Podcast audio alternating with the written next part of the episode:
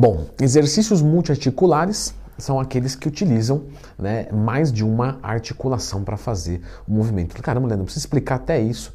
Olha, claro que precisa. Pô, todo mundo tem que aprender. Então já clica no gostei, se inscreva aqui no canal, que eu vou comentar aqui sobre os cinco melhores exercícios multiarticulares. Então eu vou fazer o seguinte, eu vou fazer o top 5, eu vou fazer alguns comentários depois, eu vou tecer alguns comentários um pouquinho depois para você entender quais são os melhores exercícios de fato. Mas vamos comentar sobre os melhores multiarticulares. Bom, o número 5 é o esquecido, é esquecido porque realmente o pessoal não faz tanto, tudo bem que tem muita gente com sobrepeso e tal, que é a barra fixa. A barra fixa e o, e o, puxador, eles têm uma mecânica aparentemente igual, mas nós temos algumas diferenças. Até mesmo coisas um pouco mais assim, como por exemplo a barra fixa trabalhar mais o abdômen né, do, do, que a puxada.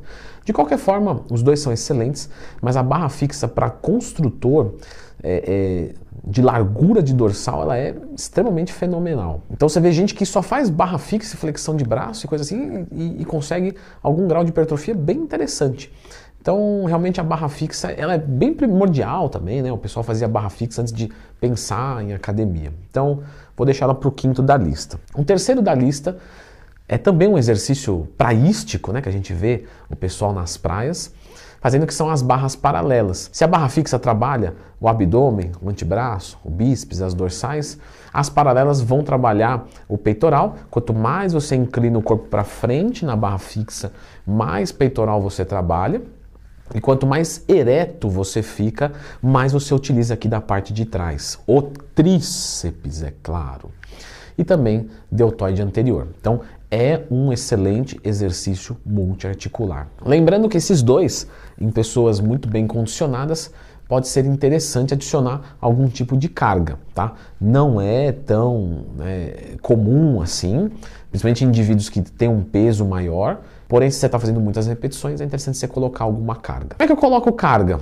É, nós temos um, um, um cinturão realmente que você passa uma corrente nele e ele se pendura algumas anilhas. Não é muito comum nas academias mais frufru de hoje em dia. Vamos ao nosso exercício multiarticular número 3, agora claro, entrando naquele top 3, que é o supino. Então definitivamente o supino trabalha do anterior, peitoral e o tríceps.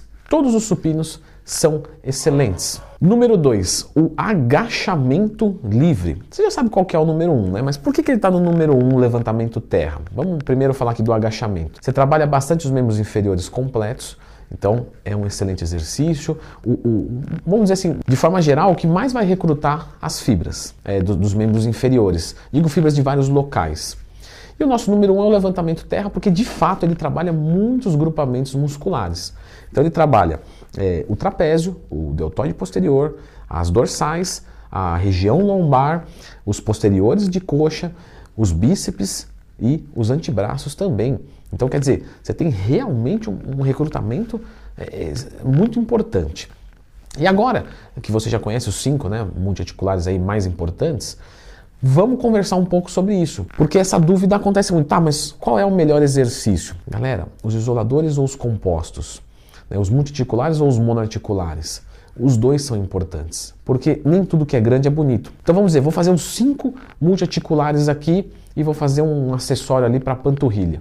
Vou trabalhar o meu corpo inteiro, certo? Certo. Mas eu não trabalho o meu corpo inteiro como o meu corpo precisa. Isso é muito importante. Porque você já percebeu que tamanho não ganha Mister Olímpia. Na década de 90, né, quem acompanha um pouquinho mais, ó, lembra que Marcos Hu nunca ganhou nada. Por quê? Porque a galera olhava para ele e falava, ah, muito grande, nada a ver, tudo desproporcional. Então, quer dizer, ele era enorme, só que não tinha proporção nenhuma. Inclusive, tem várias entrevistas dele se lamentando e tal. E é uma coisa meio assim, cara, desculpa, mas você não entendeu a modalidade, com todo respeito. Quem é dentro, tem perto de Marcos Ru? Um professor, coisa que ele não é. Então, também não vou me fazer demérito a mim mesmo, não. Mas falando sério, é um cara que não entendeu a modalidade. A modalidade é proporção, simetria, volume e definição. Ele não tinha é, é, proporção, simetria legal. Então, obviamente, ele vai perder. Só que o jogo da vida é muito parecido. É, pegamos pessoas que são enormes, só que tá tudo desproporcional. Perna fina, ombro gigante, aí costas fechadas. Quer dizer, é uma, uma, uma, um cabelo torto. Ou seja, como é que ele vai melhorar isso? Focando especificidade, detalhamento, ajuste fino. Sabe aquele lá que você pega aquele grafite 05 para dar aquela. Não é, vai chegar lá com, com um pincel lá e pintar tudo. Não é assim que faz. Então, nem tudo que é grande é bonito. O cara que é pequeno toma esteroide, ele fica de feinho para feião. Pensar em proporção. Como é que você melhora a proporção? Com exercícios isoladores. Não tem como. Agora, os multiarticulares, para quem não tem um grande volume muscular ainda, são excelentes. Porque eles vão dar volume, eles vão construir, e aí você vai detalhando com os isoladores. Portanto, nem isolador, nem composto. É o mix na proporção certa. Tem alunos meus que vão trabalhar realmente com mais exercícios isoladores do que compostos. E já tem outros que vai ser mais composto do que isolador, independente de ser avançado ou intermediário ou iniciante. É verdade, os iniciantes lá no comecinho, depois do treino de adaptação, que a pessoa já está bem para conseguir fazer um terrinha e tal, esse, normalmente no começo você usa mais multiarticulares para dar mais volume e depois que você entende como a forma física do cara é, você vai dando mais isoladores. Mas pode ter né, é, diferença, que vamos pegar um cara que por um acaso precisa de, de, de, peitoral, de tríceps e de ombro. Então ele vai fazer mais supinos do que crucifixo, mesmo que ele seja avançado.